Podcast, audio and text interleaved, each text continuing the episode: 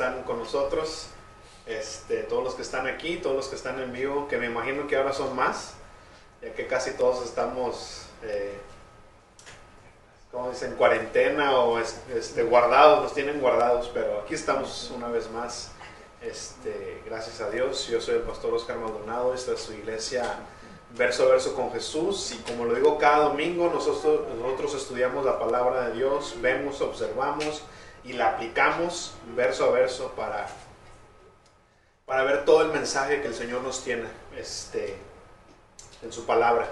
Dijo que todo, tierra, cielos pasarán, pero su palabra nunca pasará. Y de hecho hoy vamos a ver eh, algo que, que, es para siempre. Y, este, y el Señor nos va a mostrar cómo es eso, o para qué es eso. Pero, pues viendo la situación en la que, que estamos, en esta eh, epidemia o ese virus, ese coronavirus, ¿qué tenemos que hacer nosotros como iglesia? Lo más importante y lo más básico ahorita es seguir las instrucciones del gobierno donde tú vives, la ciudad donde vives, el lugar donde tú estás. Sigue las instrucciones que, que te están dando. Eh, para evitar eh, que se siga contagiando la gente o que siga propagándose este virus.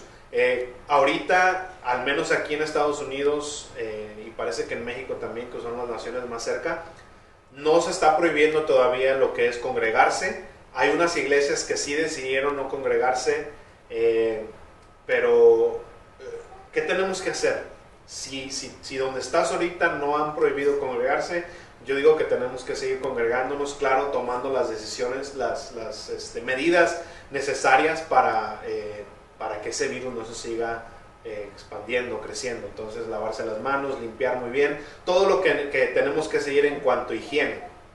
Pero como iglesia, si todavía no han prohibido y si ya prohibieron, pues seguir las instrucciones que dice el gobierno. No va a ser algo de que van a prohibir las iglesias y ya no vas a poder congregarte, sino es un tiempo, un periodo corto. Entonces, seguir las instrucciones. Gracias a Dios tenemos lo que es la tecnología, que podemos eh, seguir eh, alabando al Señor, seguir, podemos seguir escuchando la palabra de Dios a través del Internet por ahorita.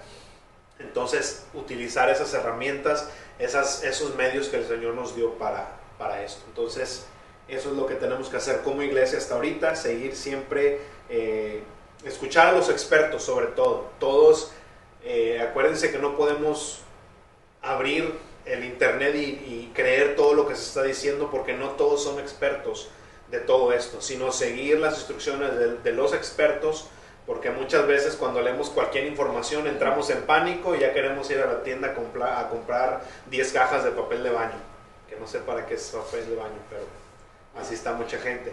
Sigamos a los expertos, no cualquier persona, no cualquier video que dice saber, sino a los expertos. ¿Qué nos están diciendo que tenemos que hacer? Y, entonces ver lo que vamos a tener que hacer nosotros.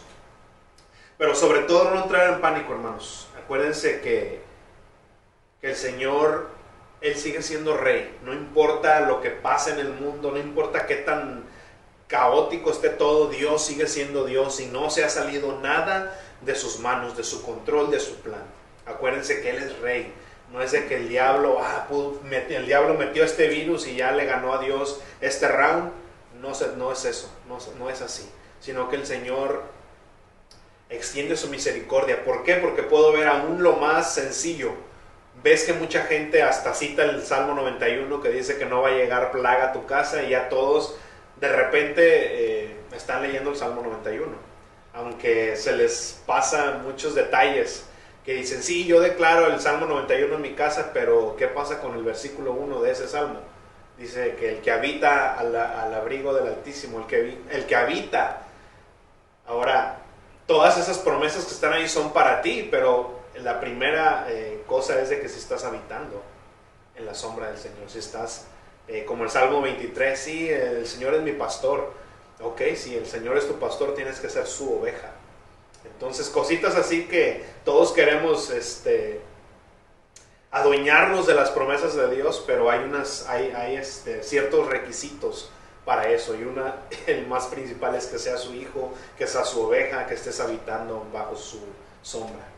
Entonces, este, pero qué bueno de todos modos, mientras estén buscando al Señor y si es así, muchas veces tiene que ser así, que el Señor, como lo dije la semana pasada creo, nos tiene que arrastrar hacia Él. El mensaje de hoy se titula Jesús es amor, porque hoy vamos a ver uno de los capítulos más eh, populares, famosos, no sé cómo decirlo, eh, sobre el amor. Se, cita mucho en versículos de este capítulo en bodas, en, muchos lados. Este, pero vamos a ver qué está diciendo el Señor del amor. Porque no hay palabra, no hay sentimiento, no hay este, eh, expresión donde se haya utilizado más en, el arte, por ejemplo, en canciones, en, poemas, en, este, en películas, el amor. El amor es una palabra que, inspira a muchos artistas, que inspira a muchas personas a escribir cosas bonitas. Pero a su vez creo que es una palabra que se ha tomado no solamente a la ligera, pero se ha distorsionado de una manera increíble. Ahora eh, eh, podemos ver que ya puedes decir que amas a, cierta persona, a cierta cosa que, que la, que la palabra de Dios dice que eso no es amor, pero ahora nosotros le llamamos amor. Vamos a ver muchas veces qué, qué es el amor. Vamos a ver, porque ya sabiendo qué es el amor, entonces podemos ver dónde verdaderamente eh, cabe esa palabra, porque no todo lo que decimos amor es amor. Pero vamos a ver, estar viendo eso entonces y vamos a comenzar. Pónganse de pie, por favor, vamos a leer la palabra de Dios ahí en Primera de Corintios capítulo 13. Y vamos a estar estudiando todo el capítulo el día de hoy. Solamente son 13 versículos, aunque solamente vamos a leer 3 versículos, o tal vez 4. Esta palabra siempre la relacionan con algo romántico, con algo sexual, con cariño, con aprecio, pero vamos a ver qué es el amor. ¿Qué es el amor? Y vamos a empezar la semana pasada, no sé si se dieron cuenta, no se los dije a propósito, pero el último versículo del capítulo 12 no lo terminamos de leer así mucho, nomás leímos hasta, eh, dice, a ustedes deben procurar los mejores dones, pero sigue diciendo ahí, pero yo les muestro un camino aún más excelente. Eso ya ni siquiera lo leí y lo hice a propósito, porque siento que esa parte, ese versículo, eh, encaja más con este capítulo, con este primer versículo del capítulo 13. Así es que vamos a leer el último versículo del capítulo 12 y vamos a leer hasta el versículo 3 del 13. Lo que vamos a estar leyendo el día de hoy. Si es que si ya tiene su, su Biblia ahí, vamos a leer la palabra de Dios. Recuerden hermanos, cada vez que abrimos nuestras Biblias, esto es la palabra de Dios, es el aliento de Dios que nos da vida y que alimenta nuestro espíritu, que, que si estamos muertos, empezamos a escuchar y empezamos a ver con nuestros ojos espirituales. Pero esta es la palabra de Dios. Señor, honramos tu nombre al leer tu palabra. Dice Primera de Corintios capítulo 12, versículo 31 y leemos hasta el 3 del 13. Dice, como no es así, o sea, no todos tienen los mismos dones, ustedes deben procurar los mejores dones. Dice Pablo, pero yo les muestro un camino aún más excelente o sea, más excelente que todos los dones que estaba hablando Pablo. Dice, si yo hablara lenguas humanas y angélicas y no tengo amor, vengo a ser como un metal resonante o címbalo retumbante. Y si tuviera el don de profecía y, y entendiera todos los misterios y tuviera todo el conocimiento y si tuviera toda la fe de tal manera que trasladara los montes y no tengo amor, nada soy. Y si repartiera todos mis bienes para dar de comer a los pobres y entregara mi cuerpo para ser quemado, y no tengo amor, de nada me sirve. Vamos a orar. Padre, te damos gracias, Señor, porque tenemos este tiempo, Señor, que podemos venir a buscarte, venimos a alabarte, Señor, y, y sobre todo a Señor, a buscar tu guianza, a buscar de tu luz, Señor, en estos tiempos que podrían ser un poco oscuros, Señor, pero sabemos que tu palabra es esa lumbrera, Señor, a nuestro camino, a nuestros pies, y te damos gracias porque tenemos a tu Espíritu Santo que nos revela lo que tú nos quieres decir el día de hoy a través de tu palabra, Señor. Y yo te pido que precisamente hagas eso en la vida, en el corazón, en la mente de cada uno de los que estamos aquí y cada uno de los que están escuchando a través de las redes sociales, Señor. Que, que tu Espíritu Santo hable a sus corazones, hable a sus mentes y muestres tú, Señor, la necesidad que todos tenemos de un Salvador, la necesidad que todos tenemos, Señor, de de que tú vengas a rescatarnos, de que tú vengas a redimirnos, Señor. Yo te pido, Padre, que esta palabra caiga en buen, en buen corazón, en buena tierra, Señor, y que dé ese fruto para tu gloria. Señor, toma control de los aires, toma control de todo lo que está pasando en este momento, Señor. Y si hay alguien ahí que está eh, en enfermedad, Señor, pero que está escuchando esta palabra, Señor, que en este momento tú muestres a su vida el propósito que tú tienes para él, para ella Señor, y que si está en tu voluntad sanarlo, Señor, en este momento yo te ruego, Señor, que a través de tu Espíritu Santo tú sanes toda dolencia, toda enfermedad y todo virus en el cuerpo de esas personas. Te lo pido en el nombre de Jesús. Amén. Amén. Tomen su asiento. Entonces vamos a hablar del amor. Jesús es amor. Pero quiero que notemos algo rápidamente antes de empezar. Eh, porque nosotros en el lenguaje eh, castellano o en español que hablamos, solamente tenemos una palabra para el amor, pero en el idioma griego en el, en cual fue escrito la mayoría del Nuevo Testamento, hay cuatro palabras que se usan para el amor. Nosotros normalmente tendríamos que poner algún adjetivo, ya sea antes o después, para describir qué tipo de amor. Pero aquí la, la palabra, o en griego hay cuatro maneras, y se las digo rápidamente para que sepamos. La palabra, eh, una palabra de amor en griego es estorge o estorge. El amor que tienes, por ejemplo, a tu mascota o el amor que tienes hacia tu patria, hacia el país donde tú vives, tienes cierto amor. Es que yo amo México, amo Estados Unidos, amo El Salvador, amo Honduras. Al país donde tú eres, ese amor que tú tienes por tu patria, este, se llama, o en griego se podría llamar el amor estorge. El amor eros es otra, que es el amor que habla de la atracción física, el amor hacia el, sexo opuesto, el amor sexual.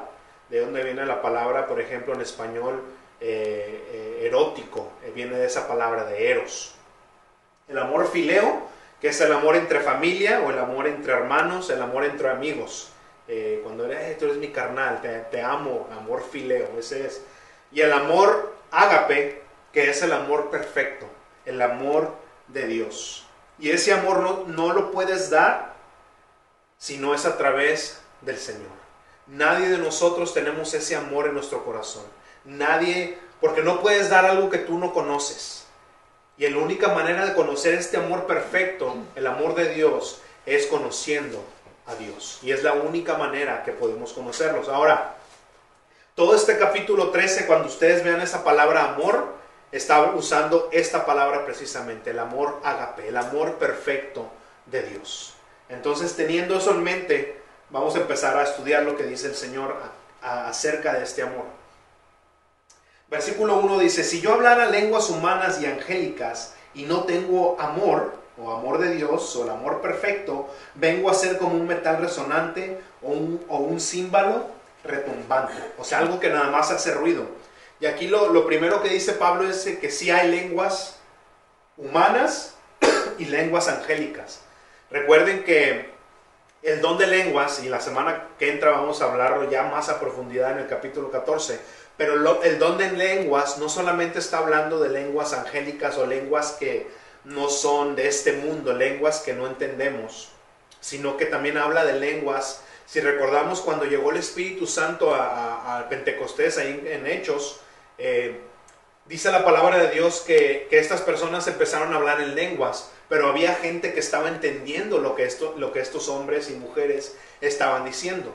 O sea que estaban hablando en lenguas entendibles, lenguas, por ejemplo, es como si ahorita viene el Espíritu Santo y yo empiezo a hablar en ruso o en chino o en lenguajes que yo no conozco.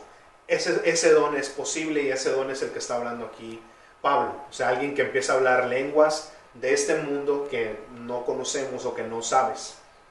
Dice, entonces, si yo hablara ese, esas lenguas o las lenguas angelicales, pero no tengo amor, solamente hago ruido. ¿Qué es lo que pasa? Es como si alguien eh, ahorita si tuviéramos una batería aquí, pusiéramos el, el cimbal o el, el simbo, como lo conocen, y le pegamos. ¿Y qué, qué pasa con la atención de todos? Todos van a escuchar ese ruido y si están viendo ese otro lado, van a voltear, ¿verdad? O sea, quitas la, la atención de donde quiera que esté y voltean a ver, ¿qué, oh, ¿qué está pasando? Escuchas el ruido y después de ese ruido no hay nada. O sea, ok, el ruido, ¿para qué fue el ruido? ¿Qué, qué quiere anunciar o qué está pasando? Eso es lo que dice Pablo. Si yo hablara en lenguas, toda la gente me va a ver y wow, Pablo, qué bárbaro, hablas en lenguas, pero después de hablar ya no hay nada, o sea, hay un vacío. ¿Por qué? Porque no hay amor, no hay edificación, no hay razón de por qué hablar esas lenguas. Es lo que está diciendo Pablo. Y el versículo 2 dice, y si tuviera el don de profecía, de profecía y entendiera todos los, misterios y tuviera el conocimiento y tuviera toda la fe y, con esa fe trasladar, esos montes, moviera esos montes, pero no tengo amor, nada soy. Este versículo está hablando un poco de los dones espirituales eh, llamativos, la espiritualidad, porque podemos ver muchas personas así que, que, que tienen mucha, que, tienen palabra de profecía, que tienen estos dones llamativos, estos dones que tú puedes ver que son espirituales, esos, tienen una espiritualidad estas, estas personas. Pero es increíble cómo dice aquí la palabra de Dios que, que podemos ver a alguien muy espiritual, pero dice, si no tiene amor, de nada sirve. No hay edificación, solamente es una persona que llama la atención por su espiritualidad, pero no hay nada. Y en el versículo 3 eh, dice, y si repartiera todos mis bienes para dar de comer a los pobres y entregara todo mi cuerpo para ser quemado, o sea, si fuera un mártir de Jesucristo, pero no tengo amor, de nada me sirve. Fíjense, son cosas bien duras porque podemos ver que la espiritualidad, si no hay amor, no sirve de nada. Y podemos ver aquí, el versículo 3 habla de una religión, de lo que tú practicas. O sea, yo puedo eh, ser tan, este, tan que le doy a los pobres, les doy a los huérfanos, les doy de comer a todo mundo. Es más, hasta muero de mártir. Pero dice, dice la palabra de Dios, si no tienes amor, todo eso no sirve de nada. Tu religión no sirve de nada. Si cumplimos la religión al pie de la letra, pero si no hay amor, no sirve de nada. No tiene ningún servicio. Recuerden que los dones espirituales no se trata de, de, de qué tanto puedes llamar la atención o de qué, qué posición te puede dar, sino trata, los dones espirituales hablan o, este, son mejores cuando tienen un provecho cuando hay una edificación a través de los dones. Mientras tanto, no sirve de nada. Eh, versículo 4 dice, el amor es paciente, y aquí empieza a describir qué, qué es el amor. ¿Qué verdaderamente es el amor? ¿Algo romántico, algo sexual o qué es el amor? Y aquí nos empieza a describir qué es el amor ágape, el verdadero amor, el amor perfecto. Dice, el amor es paciente y bondadoso, o sea, siempre hace el bien no es envidioso ni jactantioso, no se envanece. Versículo 5 dice, no hace nada impropio, no es egoísta, no se irrita, no es rencoroso, no se alegra de la injusticia, sino que se une o se alegra de la verdad. Y aquí el versículo 7 me encanta, porque aquí, como si fuera béisbol, todos quedamos ponchados. Todo lo sufre, todo lo cree, todo lo espera y todo lo soporta. Tal vez de repente dirías tú, bueno, pues mi amor a veces es paciente, a veces soy bondadoso, mi amor no es envidioso, eh, jactantioso, o sea que yo me, me crea soberbio o vanidoso, pues no todo el tiempo. Y tal vez si empezamos a ver todos estos, este, eh, todas estas descripciones del amor, tal vez alguno de nosotros tenemos ciertos destellos de esta palabra o de estas descripciones. O sea, pues no siempre soy eh, impropio, o sea, egoísta, pues no todo el tiempo. Podemos hacer, eh, tener ciertas destellos de esto, pero el versículo 7 dice, todo lo sufre, todo lo cree, todo lo espera, todo lo soporta. Y, esa, y es ahí donde todos quedamos descalificados, donde todos tenemos que ser honestos y decir, no todo lo sufro todo el tiempo. Hay veces que me hacen algo y me da coraje, me irrito. Hay veces que dicen algo de mí y, y, y ya esa persona me cae mal o esa ya empiezo, entonces ya no, ya no tenemos ese amor perfecto. Ya quedamos cortos al amor al cual, al cual Dios nos está llamando a tener, sobre todo por nuestros hermanos, pero por todos. Dice, ama a tu enemigo, también nos dijo Jesucristo, ama a tu enemigo. Ahora, eso es imposible de hacer. Es imposible de hacer, pero tenemos una alternativa. Vamos para Primera de Juan, por favor. Primera de Juan, casi al final de su Biblia. Son, son este, libros pequeños. Primera de Juan capítulo 4 eh, y vamos a leer el versículo 8. Y déjenlo ahí porque vamos a leer un poquito más. Porque dice ahí Primera de Juan que Dios es amor. Dios es amor. Y este amor que, que acabamos de leer en Primera de Corintios es un amor sobrenatural, un, un amor que solamente un Dios sobrenatural, sobrenatural nos puede dar. Primera de Juan, vamos a leer el capítulo del versículo 7. Primera de Juan, capítulo 4, versículo 7 dice, amados, amémonos unos a otros, porque el amor es de Dios. Todo aquel que ama ha nacido de Dios y conoce a Dios. Ahora, esta misma palabra amor es la misma, ágape, el amor perfecto.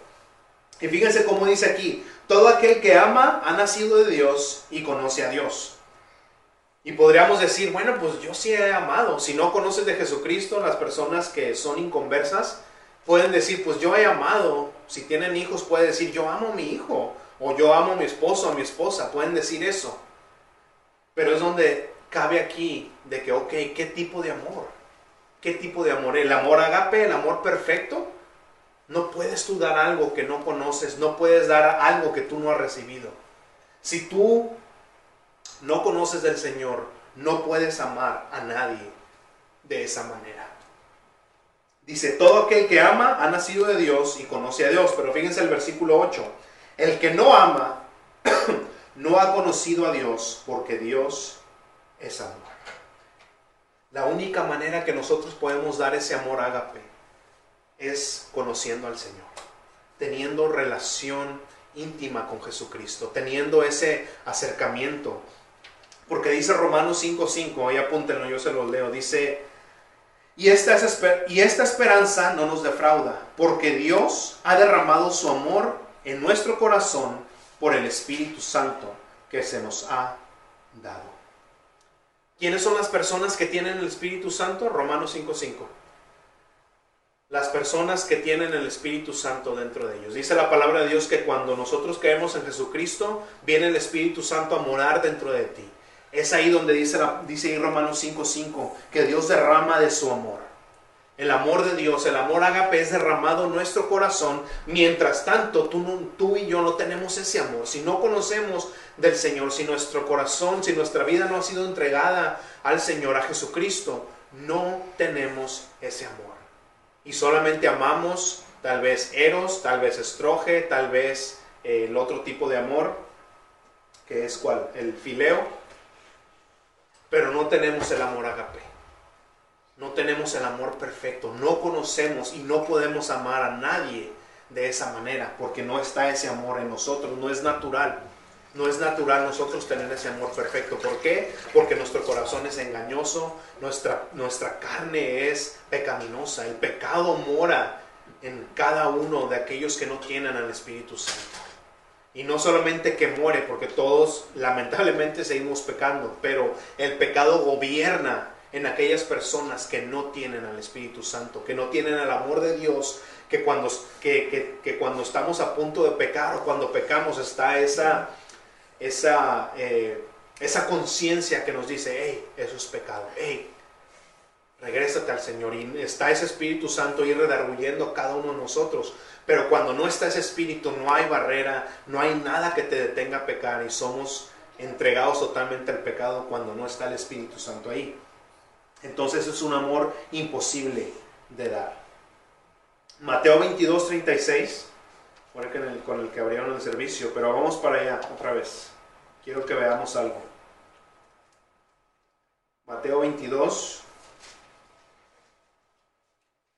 versículo 36.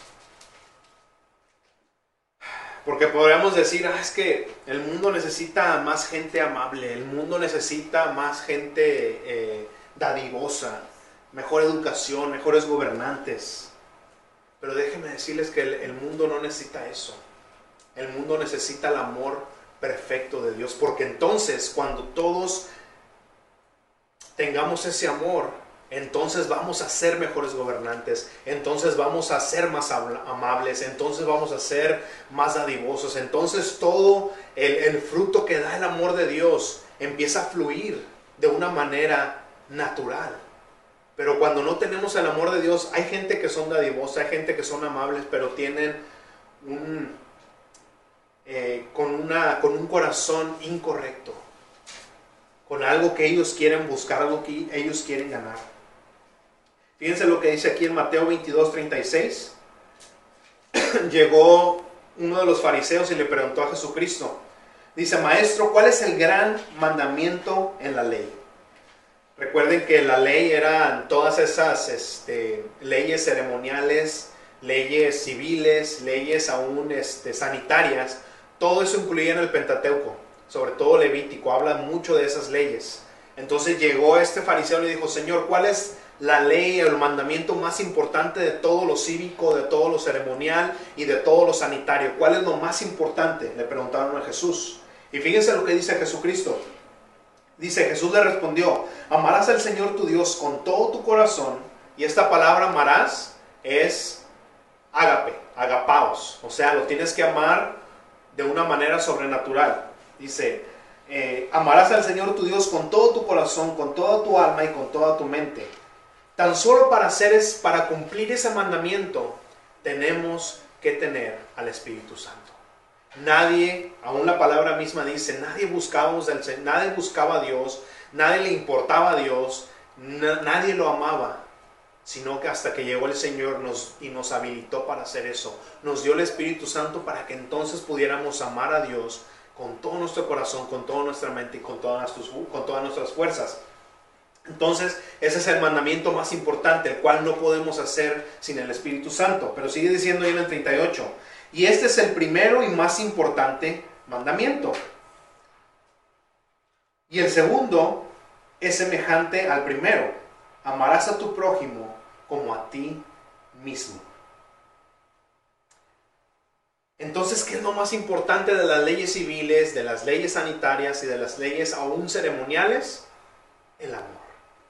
El amor es más importante que todo. ¿Por qué? Porque cuando todo deriva del amor, entonces todo es correcto, todo está alineado con el propósito, todo está alineado con, eh, con el Señor, con el plan perfecto de Dios.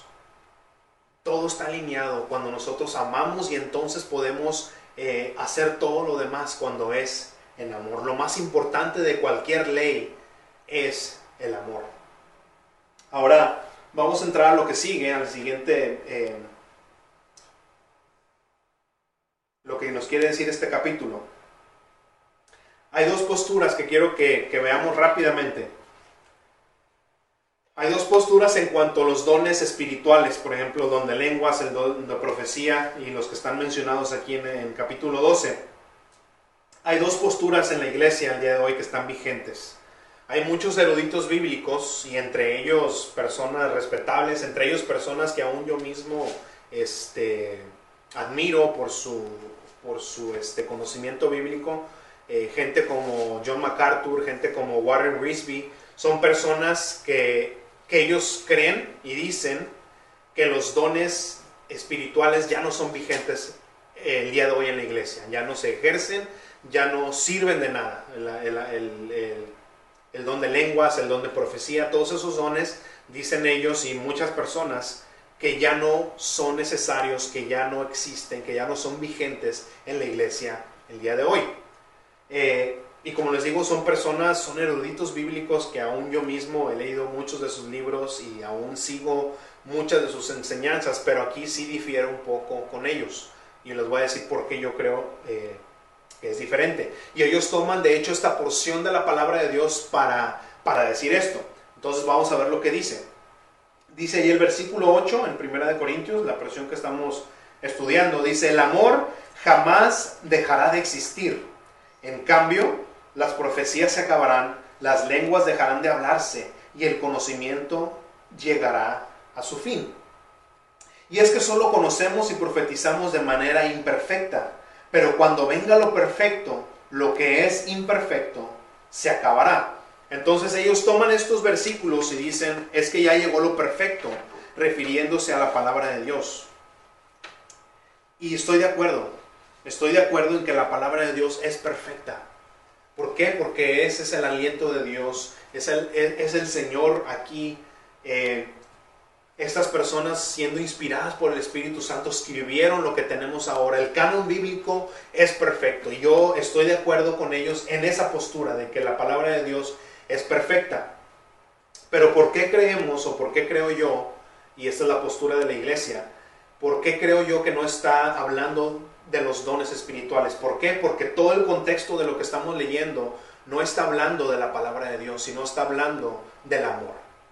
El contexto de esto es el amor, el contexto de eso es el amor. Y, y si nos ponemos a pensar en algo, cuando leemos la descripción que está dando la palabra del amor, ¿a quién está describiendo? ¿Quién es el único que puede decir, que su amor es paciente, que su amor siempre es bondadoso, que su amor nunca es envidioso. ¿Quién puede decir eso? ¿Quién es perfecto? ¿Quién es el único perfecto? Jesucristo. Por eso dice que Dios es amor. ¿Por qué? Porque esta descripción de amor es Jesucristo. Esta descripción del amor es Jesucristo mismo, es Dios mismo. Estamos hablando de Dios. Entonces, si seguimos leyendo ahí, cuando yo era niño, dice Pablo, mi manera de hablar y de pensar y de razonar era de un niño, pero cuando llegué a ser hombre, dejé atrás las cuestiones típicas de un niño. Versículo 12 dice, ahora vemos con opacidad o opaco, como a través de un espejo, pero en aquel día veremos cara a cara, y ahora, y ahora conozco en parte, pero en aquel día conocerá, conoceré tal y como soy conocido. Y es aquí donde yo creo que los dones siguen vigentes y creo que aún los dones siguen ejerciéndose. ¿Por qué? Porque si habláramos de la palabra de Dios, que es lo perfecto que había de venir, entonces no diría aquí que estamos viendo a través de un espejo, sino que viéramos claramente, porque dice, pero aquel día, ¿qué día? Veremos cara a cara. Aquel día que Jesucristo regrese, vamos a verlo cara a cara. Y dice que ahora conocemos en parte, o sea, la palabra de Dios es clara, la palabra de Dios es completa, pero nosotros, nuestro entendimiento, no puede captar todas las riquezas. Dice la palabra de Dios que insondables son las riquezas que están aquí, insondables son la mente de Jesucristo. Nosotros ahorita no podemos entender toda la palabra de Dios. No podemos entender todas las profecías, no podemos entender por qué, porque nuestra mente, nuestro cerebro no alcanza no nos alcanza a ver toda la majestad de Jesucristo plasmada en la palabra de Dios. Por eso dice aquí, conocemos en parte, o sea, conocemos solamente una parte de las riquezas del conocimiento, de la sabiduría de Dios. Pero dice, pero aquel día, o sea, el día en que veremos a Jesucristo cara a cara, dice, conoceré tal y como soy conocido. ¿Qué quiere decir eso? Que el Señor nos conoce Aún nosotros mismos no puedo decir, ah, es que yo conozco a, fulanito, yo conozco a mi esposa, yo conozco a uno de mis hijos. Aún eso solamente conocemos en parte. Porque el único que conoce todo de nuestro, de nuestro ser, aún nuestro pasado, nuestro presente y nuestro futuro, es Dios mismo, Jesucristo. Entonces por eso puedo decir, si, si vemos ya entonces es de esa manera, puedo, podemos decir que cuando venga lo perfecto, o sea, cuando venga Jesús, lo imperfecto se acabará. Y entonces sí puedo decir, entonces sí puedo decir que el amor jamás va a dejar de existir. ¿Por qué? Porque el amor lo voy a necesitar aún en el cielo para seguir amando a Jesucristo. Pero cuando estemos ahí, ya cara a cara, en la presencia misma de Jesucristo, las profecías ya no van a ser necesarias. Porque Jesucristo es el que cumple todas las profecías. En el cielo ya no van a, ya no van a ser necesarias las lenguas. ¿Por qué? Porque todos vamos a hablar un solo idioma, todos vamos a hablar una sola lengua. Ya no va, ya no va a ser necesario las lenguas. El conocimiento llegará al fin, dice el versículo 8. Claro que sí, ¿por qué? Porque entonces vamos a conocer todo a través de Jesucristo. Ya no va a ser necesario. Dice aquí que la profecía de manera imperfecta. Cuando estemos en la presencia de Dios ya no vamos a necesitar profecía. Vamos a estar ahí con el Señor. Por eso creo que estos dones siguen vigentes en la iglesia. ¿Por qué? Porque nosotros necesitamos ser, seguir siendo perfeccionados. Nosotros aún necesitamos de edificación y eso puede solamente es a través del Espíritu Santo, solamente es a través de los dones que el Señor le ha dado cada uno de nosotros para el crecimiento de la iglesia, para la madurez de la iglesia. Por eso creo y en la iglesia creemos que los dones siguen vigentes. Versículo 13 ya para acabar. Dice ahí, y ahora permanecen la fe, la esperanza y el amor. Pero el amor el más importante de los tres es el amor. Qué hermoso será ese día cuando estemos en la presencia del Señor y ya no necesitemos nada de esto. Ya no necesitemos nada de eso, pero ese día todavía no llega y por eso necesitamos de estos dones. Por eso necesitamos de cada uno de los hermanos que el Señor ha puesto en su iglesia para seguir siendo edificados. Dice aquí, que antes era un niño, dice Pablo, de manera de hablar, mi manera de pensar, mi manera de razonar, era de un niño, pero llegué, pero llegué a ser hombre y dejé atrás las cuestiones típicas de un niño. Ahorita nosotros tenemos ese conocimiento del Señor como un niño. No alcanzamos a entender muchas cosas de lo que pasa en la vida, no alcanzamos a entender muchas de las cosas que aún pasamos o en todo el mundo. Por ejemplo, lo que está pasando ahora, esta epidemia. No, llegamos a entender ¿Cuál es el plan del Señor atrás de, todo eso, a través de todas estas cosas? Las como niño vemos y no, no podemos entender. Pero dice aquí la palabra de Dios que un día vamos a entender todo. Porque vamos a estar en la presencia de Dios y vamos a decir, Señor, gracias. Gracias porque a pesar de que yo veía esta epidemia, a pesar de que yo veía esta tempestad en mi vida, ahora me doy cuenta que tú tenías un plan, que tú tenías un propósito perfecto para todo eso. Y entonces vamos a dejar atrás lo que es de niño y vamos a ser maduros en el Señor. Pónganse de pie.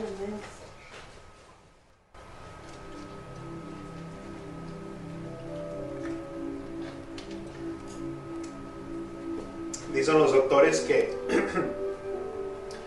nosotros gastamos mucha de nuestra mente, mucha de nuestra energía mental en dos cosas.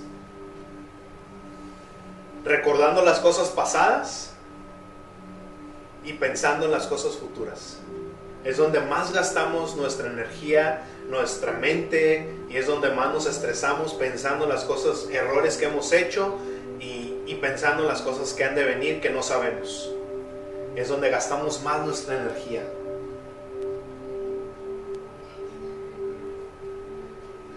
Pensamos lo que pasé cuando era niño, lo que me hicieron, lo que me hizo este hermanito, lo que me hizo esta hermanita, fulanito, mis padres, lo que sea. Todo eso nos, lo traemos al presente y pensamos mucho en eso, nos estresamos, nos llenamos de tristeza, nos llenamos de todo eso. Y aún lo que viene, qué podrá pasar este virus y empezamos a, maquinar en las cosas del futuro que ni siquiera sabemos con, certeza. Y por eso me encanta aquí lo que dice el, el versículo 13 Dice, permanece la fe, la esperanza y el amor. Tenemos que permanecer en estas tres. ¿Por qué?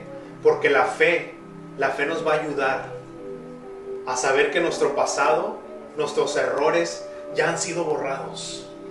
El Señor Jesucristo murió en la cruz del Calvario y pagó ahí, dice la palabra de Dios, que Él borró todos nuestros pecados. Todo el pasado, todos los errores que hemos cometido, ya son pagados, ya están borrados por la sangre de Jesucristo que derramó en la cruz del Calvario. Entonces tenemos que permanecer en la fe y dejar todo el pasado, todas esas cosas que, que ya el Señor ha pagado. Permanezcamos en la fe, olvidamos todo lo pasado, olvidando todo lo que, lo que hemos pasado y fijándonos en nuestra meta que es, que es Jesucristo. Perdonemos olvidemos todo aquello que nos está siendo de, bagaje, que nos está haciendo de peso. Permanezcamos en la fe. Dice también, permanezcamos en la esperanza. Es ahí, es ahí donde, no es, donde entra nuestro futuro. ¿Qué es lo que esperamos? Permanezcamos en las promesas del Señor, porque Él no miente. Las esperanzas del Señor las promesas del Señor es donde tenemos que anclar nuestra fe, donde tenemos que anclar nuestra esperanza, porque ahí es donde vamos a esperar a ver al Señor cara a cara. Y nuestro conocimiento de todas las cosas que están pasando, ahí vamos a saber y vamos a decir, Señor, te damos gloria. Digno eres de recibir alabanza, digno eres de todo el poder, digno eres tú de recibir toda la gloria. Porque entonces ya me doy cuenta, Señor, que tú tenías un plan. Entonces ya me doy cuenta, Señor, que aquello que yo veía como una tragedia, aquello que, Señor, que mi futuro se veía tan incierto, ahora veo que tú tenías un plan. Y podemos descansar en esa esperanza, podemos descansar en las promesas del Señor.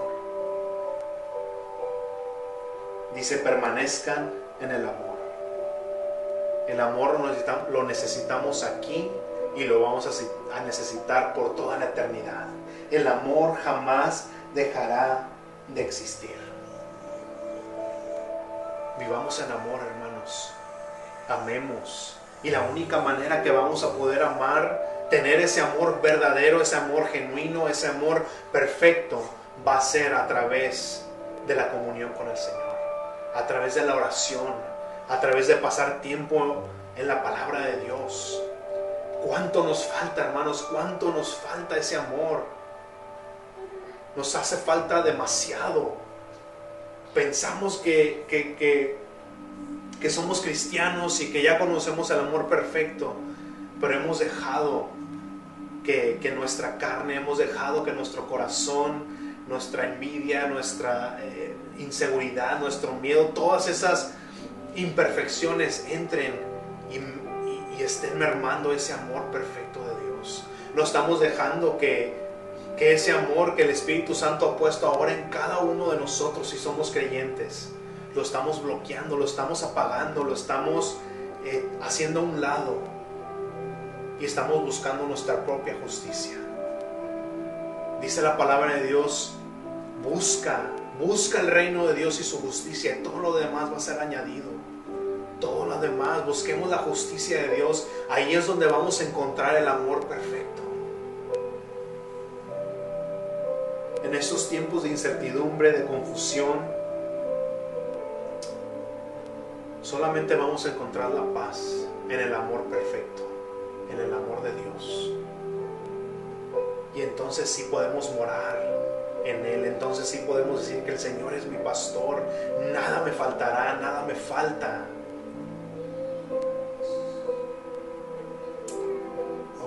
Padre, estamos aquí en tu presencia, Señor, rogándote, Padre, que ya que has derramado de tu Espíritu Santo en aquellos que hemos creído en ti, Señor, permítenos, Señor, no apagar ese amor que tú has puesto en nosotros, Señor. Ese amor que no conocíamos, pero que ahora a través de ti lo podemos conocer.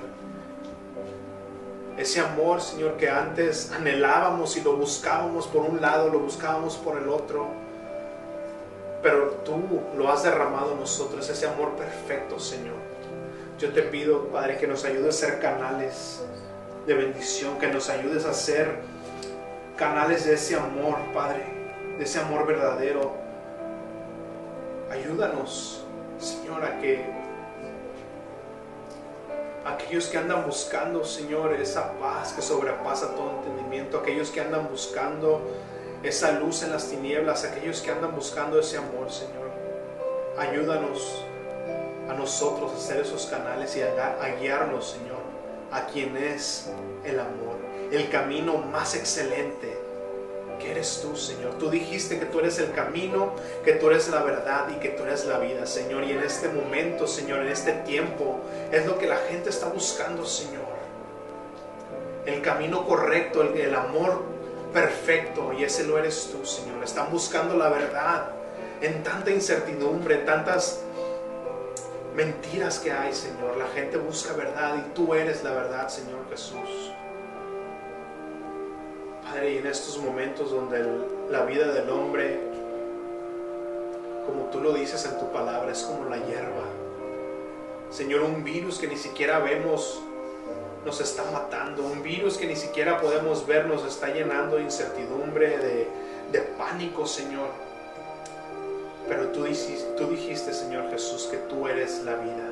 Y no solamente estás hablando de una vida biológica, sino una vida eterna, Señor. Una vida perfecta, así como es tu amor. Señor, todos buscamos eso, Señor. Padre, los que ya hemos creído en ti, anhelamos tu venida, Señor. Necesitamos que vengas pronto, Señor. Necesitamos ya de esta redención completa, Señor, que solamente va a llegar el día de tu venida, Señor. Ven pronto, Señor Padre, yo ruego por aquellos que no han conocido de ese amor perfecto, ese amor tuyo, Señor. Ese amor ágape. Padre, yo te pido que aquellos que están buscando el día de hoy esa, ese amor, esa perfección, que tu Espíritu Santo les revele en su corazón y en su mente que ese eres tú, que tú eres el camino, que tú eres la verdad y que tú eres la vida, Señor. Y que nadie puede disfrutar de ese amor perfecto, nadie puede entrar a la presencia de Dios si no es a través de ti, Señor. No hay nada ni nadie que pueda llevarnos, Señor, borrar nuestros pecados, Señor, y llevarnos ante el trono de la gracia si no es a través de ti, Señor Jesús. Y yo te ruego que en este día, Señor, en este momento, a través de tu Espíritu Santo, tú reveles eso en el corazón y en la mente de las personas que no han conocido de ti, Señor. Quita ese velo, Padre, de sus ojos y revélate. Revela de tu amor. Para que entonces pueda entrar a su mente y a su corazón esa paz que a pesar de que está una tormenta, a pesar de que todo esté, sea un caos alrededor de nosotros, Señor, como decía David, que a pesar de que ve gente morir a su izquierda, gente caer a su derecha, Señor, tú nos guías a través de esos valles de sombra. Padre, yo te pido por aquellos que están aquí, aquellos que están escuchando a través de las redes sociales, Padre, que te reveles a ellos. Y los pongo en tus manos, Padre, y glorifícate. Glorifícate a través de este tiempo, Señor, y muestra lo que tú eres capaz de hacer, Señor. Porque tú eres rey. Tú eres rey del universo, Señor, y nada está fuera de tu control. Te damos gloria y nos ponemos en tus manos, en el nombre de Jesús. Amén y amén. Muchas gracias a los que están escuchando en vivo. Que Dios me los bendiga. Eh, busquen del Señor. Busquen. Él solamente tiene la paz que sobrepasa todo entendimiento. Que Dios me los bendiga. Yo soy el pastor Oscar Maldonado. Nos vemos la próxima semana aquí en su iglesia, verso a verso, con Jesús.